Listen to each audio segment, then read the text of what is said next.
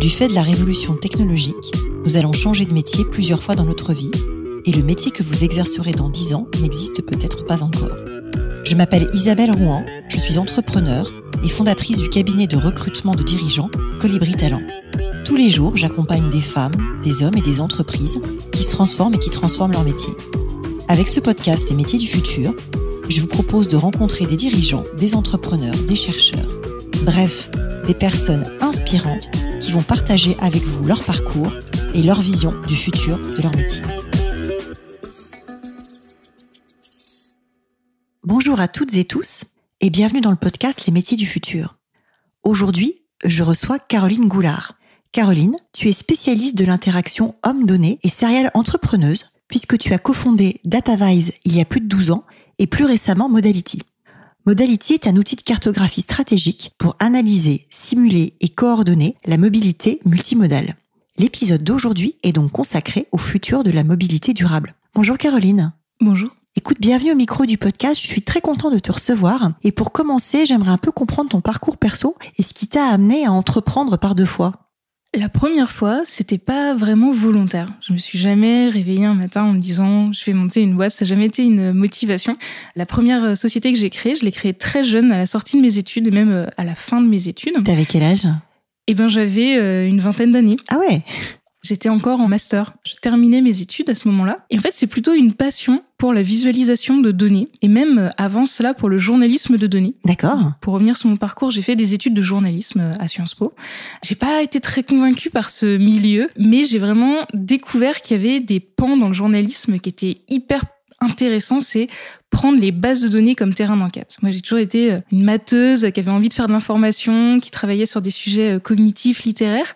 Du data journalisme. Exactement, j'ai fait du data journalisme. Je suis arrivée au moment où ça commençait à se faire connaître. C'était euh, pratiqué dans les médias anglo-saxons, pas encore trop en France. Et donc j'ai eu la chance d'arriver à ce moment-là de pouvoir travailler là-dessus, de regarder comment les Américains pratiquaient le journalisme de données, comment même euh, d'autres médias euh, anglo-saxons, le Guardian, quelques médias en Europe, et de pouvoir expérimenter ça en France à la fin de mes études, notamment au sein de l'Express ou au sein du projet étudiant que j'ai créé à la fin de mes études, qui m'a amené à rencontrer mes associés. Et en fait, on s'est retrouvés euh, étudiants en train de faire un projet de journalisme de données. Et de là, tout est parti. On a commencé à faire ça comme projet étudiant. Et puis finalement, on s'est rendu compte que ce qui nous intéressait là-dedans, c'était la visualisation de données. Les premiers clients sont arrivés. On est en train de finir nos dernières années d'études. On a commencé à le faire en presta. Et puis euh, au final, on a recruté euh, une première personne, une deuxième, et c'est devenu un studio au début très orienté storytelling des données, journalisme de données dans le sens de raconter une histoire avec les données.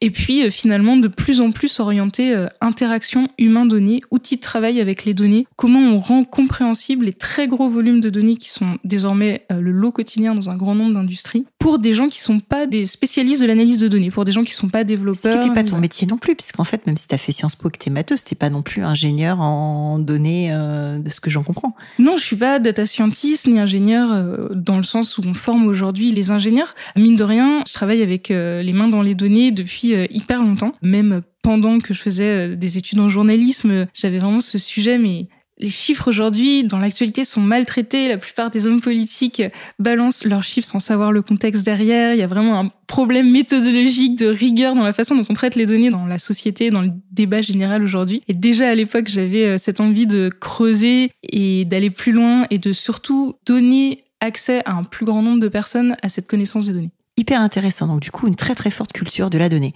Et du coup, comment ça a donné Modality tout ça? Parce que de ce que tu as sous-entendu, c'est les mêmes associés aujourd'hui dans Modality. Comment euh, vous avez décidé de lancer une deuxième boîte et c'est quoi Modality? Alors Modality, c'est un outil, c'est une plateforme de données territoriales, une plateforme d'études clés en main sur euh, l'urbanisme et sur la mobilité durable le projet de Modality, c'est justement de faire en sorte que les gens qui font de la planification urbaine, les gens qui font de la planification d'offres de mobilité, les gens qui prennent des décisions sur la ville de demain, sur la mobilité de demain, et eh ben ces gens-là, ils aient de l'information de qualité sur tout ce qui fait système dans nos villes et dans nos territoires. Donc euh, l'aménagement du territoire, les flux de personnes, les offres de mobilité, l'immobilier, les activités euh, économiques, etc.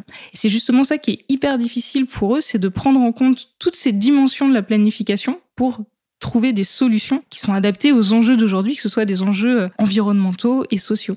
Et donc comme ça, c'est très compliqué d'accéder à toutes ces données qui viennent de plein de sources différentes et qui sont compliquées à traiter, à manipuler, à nettoyer. Eh ben, on s'est dit, nous, on sait faire ça. On sait faire des outils qui permettent de donner accès à de l'information compliquée avec des interfaces visuelles, interactives, qui changent la façon de prendre des décisions. C'est là où on voit le lien avec DataVise précédemment, en fait. Tout à fait. C'est le même métier pour nous dans le fond. C'est-à-dire que notre métier, c'est de construire des outils qui permettent de vulgariser l'information qu'il y a dans des données complexes. Sauf qu'on l'a appliqué à une verticale, à un secteur, une problématique qui est la planification durable de l'urbanisme et de la mobilité. Et c'est qui vos clients aujourd'hui du coup? C'est les villes, c'est les opérateurs de transport, c'est qui? Aujourd'hui, nos clients, c'est plutôt les opérateurs de transport. On a commencé avec euh, ces acteurs-là parce que c'est ceux dont on était les plus proches de par notre historique avec DataVise. Et puis, bien sûr, on a aussi euh, les bureaux d'études, les cabinets, les agences d'urbanisme et tous les acteurs finalement qui travaillent sur l'aménagement du territoire. Et alors, comment est-ce que vous y prenez concrètement pour connecter toutes ces offres de mobilité entre elles? Comment est-ce que ça peut fonctionner? Est-ce que ça fonctionne en temps réel? Enfin, Comment ça marche? Comment ça marche? Eh bien, alors on fait pas forcément de temps réel, puisque nous, ce qui nous intéresse, c'est la planification, c'est le regard sur aujourd'hui sur un territoire. C'est quoi la demande de mobilité, les besoins de déplacement, c'est quoi les offres actuelles, tous les opérateurs, tous les modes de transport, euh, comment ça se coordonne, c'est quoi les trous dans la raquette, où est-ce qu'il y a des problèmes de coordination entre les offres, etc. C'est ça qu'on décrypte comme information. Donc c'est pas de l'information qui est faite pour voilà, si je dois aller euh, de telle partie de la ville à telle partie de la ville, euh, voilà, c'est pas un calculateur d'itinéraire, ça, il y a des gens qui font ça très bien. Nous, c'est de l'aide à la planification. Et donc, on va sourcer les données open data, donc les données ouvertes qui décrivent toutes les offres de mobilité sur un territoire. C'est justement une des nouveautés, c'est que ces données, c'est maintenant obligatoire de les ouvrir pour les opérateurs. C'est assez récent, ça. C'est M. Macron qui a fait ça, je crois, non? Ça doit de la loi d'orientation des mobilités. C'est effectivement sous le gouvernement Macron. La loi a été passée fin 2019, voilà, les décrets d'application sont passés après le Covid. Derrière, c'est une réglementation européenne qui force l'ouverture de ces données justement pour permettre une meilleure adaptation des offres et des demandes de mobilité en tenant compte de l'impératif de fournir des alternatives à la voiture pour tout le monde. D'accord. Et donc, on utilise beaucoup cette matière première, on utilise aussi beaucoup d'open data cartographiques, donc avec des données d'OpenStreetMap. On a aussi quelques partenariats pour euh, des données euh, privées, des données qui décrivent les flux de population notamment. Et nous, on a des algorithmes qui automatisent et qui industrialisent le retraitement de ces données, leur normalisation, leur nettoyage, et qui calculent des indicateurs stratégiques qui permettent de donner une information sur où sont les problèmes d'adaptation offre-demande, où sont les points chauds en termes de déplacement dans la ville, où sont les problèmes de justement d'alternatives à la voiture, où est-ce que on a des besoins de déplacement qui sont mal couverts par les offres actuelles. Voilà le type d'analyse qu'on ressort aujourd'hui, mais c'est aussi euh, pouvoir euh, fournir des indicateurs de scoring sur des emplacements pour pouvoir identifier ici est-ce que c'est une parcelle bien desservie, est-ce que c'est une parcelle sur laquelle on peut amener un grand nombre de gens, est-ce qu'il y a aujourd'hui beaucoup de gens qui vont là, etc. Hyper intéressant pour le coup, et c'est très novateur comme métier. Vous avez des concurrents ou euh, il y a que vous qui faites ça? Alors, disons que c'est une nouvelle façon de faire un métier qui existe depuis longtemps, qui est finalement le métier de produire des études cartographiques sur le territoire. D'accord. C'est un métier qui aujourd'hui est plutôt l'apanage de gens qui font de la géomatique, des géomaticiens. Les géomaticiens, c'est euh, les spécialistes de la donnée territoriale. Ils utilisent des outils métiers euh, dédiés à ça, mais c'est des outils très techniques, très experts. C'est de la cartographie adaptée au système d'information des territoires. Donc là, c'est la géomaticienne ou le géomaticien du futur qu'on est en train d'inventer c'est un mix entre le géomaticien du futur et le bureau d'études du futur. Et en même temps, c'est un outil qui change les façons de travailler. C'est aussi un outil collaboratif. Aujourd'hui, dans la façon de prendre des décisions, c'est euh, beaucoup euh, des rapports en PDF, euh, des slides, difficile d'itérer quand on a une nouvelle idée pour relancer toute l'étude, etc. Et ça, c'est justement quelque chose, on constate que la façon de faire de l'aide à la décision s'adapte aux outils numériques et à la quantité d'informations, à la complexité des informations et nécessite de pouvoir faire des itérations, de pouvoir faire des scénarios, de pouvoir euh, à plusieurs imaginer des scénarios et c'est justement ce qu'on va permettre avec Modality grâce à cette dimension outil. Donc c'est beaucoup plus souple. Et si on veut rajouter une station de trottinette à un endroit où j'ai n'importe quoi, un arrêt de bus à un autre, en fait, on refait pas tout le boulot, on remouline, on, clique et on voit ce que ça impacte. C'est ça qu'on est en train de se dire. Ça. Hyper intéressant. Et d'une manière un peu plus large, comment est-ce que toi tu vois euh, le futur de la mobilité urbaine euh, demain? Est-ce qu'il y aura encore plus de modularité? Comment est-ce que ça va évoluer? Parce qu'on a parlé beaucoup des 10 RER dans 10 villes, mais euh, une fois qu'on a fait ces annonces-là, moi je me rends pas très bien compte de comment va évoluer la ville de demain. Alors, la mobilité dans le centre-ville, le cœur euh, vraiment très dense. Pour nous, utilisateurs final, voyageurs, ça risque de pas forcément bouger beaucoup en termes d'offres parce que c'est déjà les endroits qui sont les plus saturés en termes d'offres. Si on veut ne pas prendre la voiture en centre-ville de grosses agglomérations, c'est tout à fait possible. Ouais. Ce qui risque de changer, c'est éventuellement une meilleure intégration des différents systèmes de paiement, des différents systèmes de collecte d'informations sur les déplacements, mais on va continuer à combiner du transport en commun et de la mobilité douce, à pied, en vélo, de la mobilité partagée. Là où ça va beaucoup plus changer et là où il y a besoin que ça change par rapport à nos enjeux climatiques, c'est sur les mobilités moyenne distance entre la ville et sa périphérie. C'est quoi une moyenne distance? C'est 20 bornes, c'est 30 bornes, c'est... C'est moins de 100 bornes. D'accord. C'est les trajets du quotidien, mais qui parfois peuvent quand même être 30 euh, minutes de voiture. Mm. Souvent, pour avoir euh, vécu dans mon enfance euh, en périphérie d'une grande ville, là où j'habitais, c'était pas possible d'aller au cinéma sans reprendre sa voiture. Et pourtant, on était à 20 km d'une grande agglomération. Ces mobilités-là, elles vont changer parce que de toute façon, l'enjeu climatique est trop fort. Il va falloir fournir des alternatives pour toutes ces occasions où par défaut, on prend la voiture, on se pose pas la question parce qu'il n'y a pas d'autre offre. Et c'est là où justement la combinaison entre des mobilités partagées, du covoiturage euh, régulier, du transport à la demande avec des navettes plus ou moins autonomes, plus ou moins flexibles, et puis du transport en commun régulier tel qu'on connaît, du RER euh, e euh, adapté dans les autres villes, c'est là où on va voir le plus gros potentiel parce que je suis convaincue que à l'avenir, la prochaine génération de gens qui vont naître dans des ville en périphérie à 20 km d'une agglomération, ils prendront pas leur voiture pour aller au cinéma à chaque fois ou pour aller au, au lycée, voilà. Ouais, donc il va y avoir un vrai changement de fond à ce niveau-là.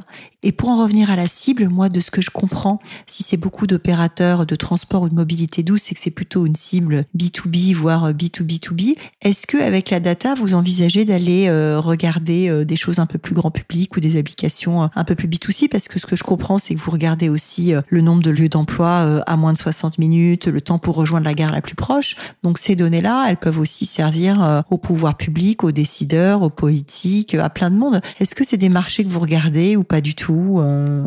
Bien sûr, on les regarde. On les regarde un peu de loin encore parce que pour nous, euh, on essaye d'être euh, concentré sur notre première étape qui est déjà de montrer que cet outil peut vivre à suffisamment de clients et à suffisamment de cas d'application pour couvrir une grande part de marché, pour devenir un outil qui s'impose comme un outil dominant dans les outils de planification en Europe. Et pour ça, notre enjeu, c'est pas tout de suite le secteur public. Par contre, avec mes associés, quand on s'est lancé dans cette nouvelle mission, cette nouvelle entreprise Modality, ce projet de faire un produit, on avait une motivation forte qui était d'avoir un plus grand impact sur la façon dont sont organisées les villes et les mobilités, de contribuer par un outil à améliorer la prise de décision pour qu'on aille vers une organisation des territoires qui soit plus bas décarbonée, euh, qui soit plus résiliente face aux enjeux climatiques. Et ça, ça n'arrivera que si ces acteurs publics, ils utilisent ces outils d'aide à la décision qui donnent une meilleure vision des enjeux climatiques. Et donc, in fine, bien sûr, un jour, ce sera notre cible. Mais on commence petit pour euh, toucher euh, le plus grand impact à terme.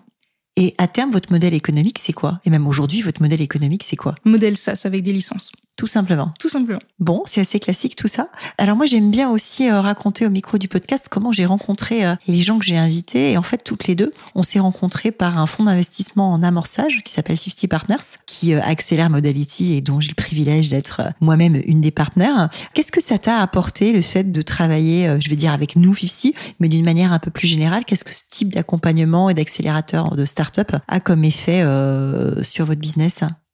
Eh ben, nous, on était dans la situation de passer d'un modèle économique de service, de prestation de service, sur lequel on avait fait tourner euh, une petite entreprise, une dizaine de personnes pendant euh, dix ans, à passer un tout nouveau chantier, tout nouveau modèle économique de faire un produit en SaaS, donc euh, avec une façon d'aller chercher les clients différentes, une façon de commercialiser différente, une façon de faire le pricing différente. Alors ça, c'est software as a service, donc c'est en fait le fait de se dire que c'est un abonnement pour chaque personne qui fait tourner l'outil. C'est ça, mais aussi euh, comment on ajuste euh, la différence de licence, les différences de prix dans les licences pour cibler les différents clients, etc. Tout un tas de sujets de go-to-market, de marketing, de sales, qui étaient nouveaux pour nous et sur lequel rejoindre l'accélérateur 50 Partners nous a permis de monter très vite en compétences là-dessus pour pouvoir justement euh, bah, aller très rapidement dans l'atteinte de nos objectifs. Super intéressant. Et après, pour euh, déjà reparler un peu des métiers, puisque c'est le thème du podcast, est-ce que vous recrutez en 2023 et si oui, sur quelle fonction? On recrutera en 2023. On est en train de finir une levée de fonds en précide. Et suite à cette levée de fonds, bien sûr, l'enjeu va être pour nous de recruter des développeurs, des personnes côté produit, et puis euh, des gens pour faire du contenu, pour faire de l'acquisition de leads. D'accord, les grands classiques. Je crois qu'à peu près toutes les personnes que j'ai à ce micro me disent je cherche des développeuses et des développeurs. Donc euh, tout va bien, on est dans la norme. Je rêverais de recruter euh, des euh, chercheurs, des cogniticiens, des spécialistes des sciences humaines et sociales et pour faire un, un grand laboratoire d'analyse des territoires. Pour la deuxième levée. Exactement. Alors, quels métiers, d'après toi, vont apparaître du fait de l'accélération de la euh, mobilité durable? On a parlé euh, de ce croisement entre euh, le géomaticien et les bureaux d'études. Est-ce qu'il y a d'autres métiers qui sont concernés et qui vont apparaître avec la mobilité, qui changent Je pense que le métier de planification de la mobilité est en train de complètement changer, sans forcément que ça amène des nouveaux métiers dans le sens où ils auront été formés différemment, ou ce sera un nouvel intitulé de poste. C'est plutôt la façon de faire ces métiers de planification des offres de mobilité qui change complètement, avec une présence beaucoup plus forte euh, des données et de la capacité à traiter les données, mais aussi des liens beaucoup plus proches de l'urbanisme, d'être capable euh, de prendre en compte à la fois la façon dont évolue la dynamique d'un territoire, la façon dont évolue la population et la façon dont évolue derrière les solutions techniques de mobilité, puisqu'il s'agit plus de planifier du bus d'un côté, du train d'un côté, euh, du flux routier de l'autre, mais d'articuler toutes ces offres de transport pour fournir à tout le monde une alternative à la voiture. Et que tout ça se parle. Tout ça se parle tout en réduisant les besoins de déplacement. Alors, qu'est-ce que tu vois d'une manière un peu plus générale comme impact de la technologie sur les nouveaux métiers? Qu'est-ce que la techno, elle va changer? Alors, il y a plusieurs euh, technologies dont on peut parler. Il y en a une auquel on pense beaucoup en ce moment, qui est l'intelligence artificielle et les nouveaux modèles de langage, le fameux euh, ChatGPT dont on a beaucoup parlé, qui pour moi va changer beaucoup de choses dans le rapport à la connaissance et la façon dont on acquiert la connaissance. C'est-à-dire qu'il y a des tâches qu'aujourd'hui on fait euh, nous-mêmes à la main entre guillemets qui, à l'avenir, sont faites par ce type d'intelligence artificielle, que ce soit des tâches de traduction, des tâches de synthèse, des tâches d'itération sur des textes, des choses comme ça. Ça veut dire que on va avoir des outils bien plus puissants à l'avenir pour certaines opérations cognitives qui aujourd'hui peuvent nous prendre du temps dans des activités du quotidien. Et donc, ça va nous libérer du temps pour euh, eh ben, faire plus de scénarios, pour euh, améliorer notre façon de prendre des décisions, pour améliorer notre euh, dimension collaborative dans notre travail, etc c'est du miel à mes oreilles et je pense qu'on est assez alignés toutes les deux sur cette vision-là, sur le fait que l'IA ne va pas remplacer l'humain, mais au contraire lui dégager du temps pour lui permettre de consacrer du temps à des tâches à plus forte valeur ajoutée, tout en euh, le dégageant de ce qui est automatisable euh, à plus grande échelle. Quel conseil tu donnerais à un jeune ou à une jeune qui arrive sur le marché du travail? Eh ben justement de se former sur ces nouvelles technologies d'intelligence artificielle, de savoir les utiliser, de savoir euh, quels sont les pièges justement dans une utilisation euh, trop basique de ces outils, comment les utiliser pour justement amener le meilleur de sa valeur intellectuelle grâce à ces outils, d'être bien formé aussi sur justement toutes ces dynamiques d'utilisation des données dans tous les métiers. Plus aucun métier peut passer à côté de la massification des données, de la qualification d'un grand nombre de tâches et d'activités et de sujets du quotidien par des données. Ce qui veut dire qu'on peut difficilement aujourd'hui arriver sur le marché du travail et dire moi les données c'est pas mon truc. Moi les maths, euh, oula. c'est une posture qui est difficile et qui est un peu suicidaire parce que dans le monde d'aujourd'hui, c'est plus possible de tenir ce discours-là. Il faut hum, justement se former et il y a désormais aucune raison qu'une personne n'y arrive pas. Il tous les outils, toutes les ressources possibles pour s'acculturer aux données et en faire une matière première de travail comme une autre. Alors je te rejoins complètement et je te rejoins tout à fait sur le discours. Les maths, c'est indispensable, même quand on veut faire des études un peu littéraires ou des humanités, comme toi par exemple, qui t'es orienté vers un journalisme à un moment.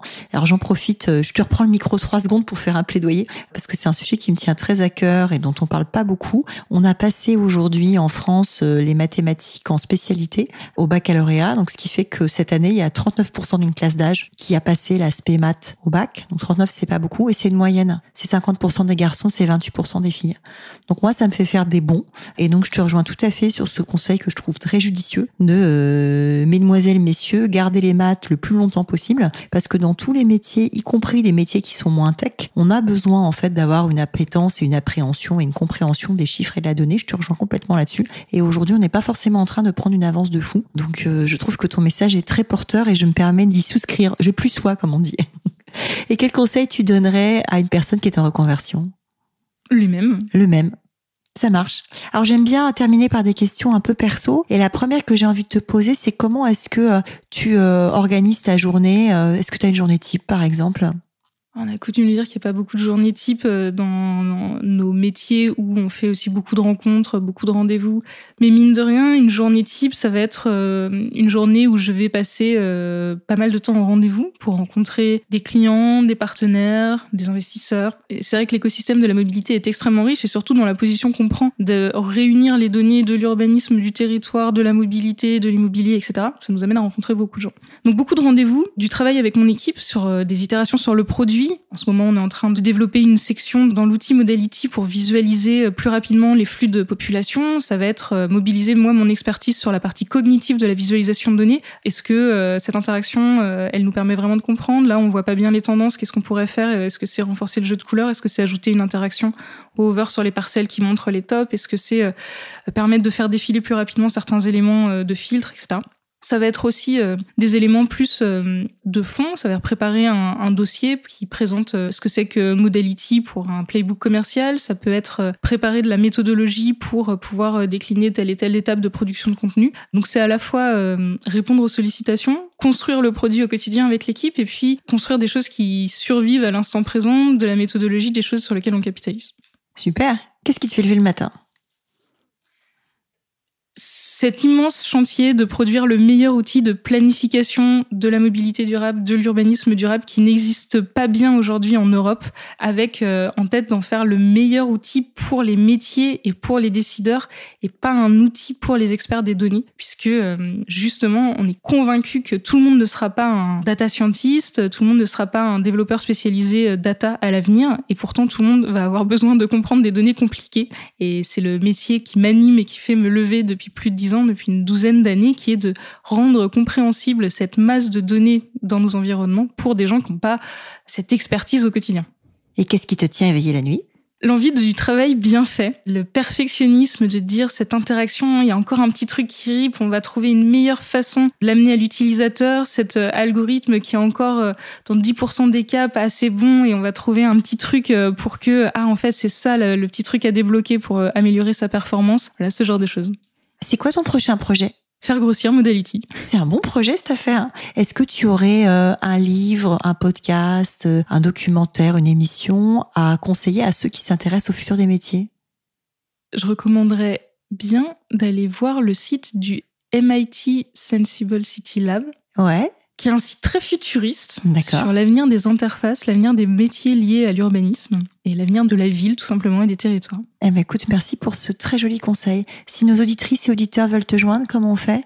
Par euh, email euh, caroline at euh, withmodality.com sur LinkedIn Caroline Goulard ou sur Twitter.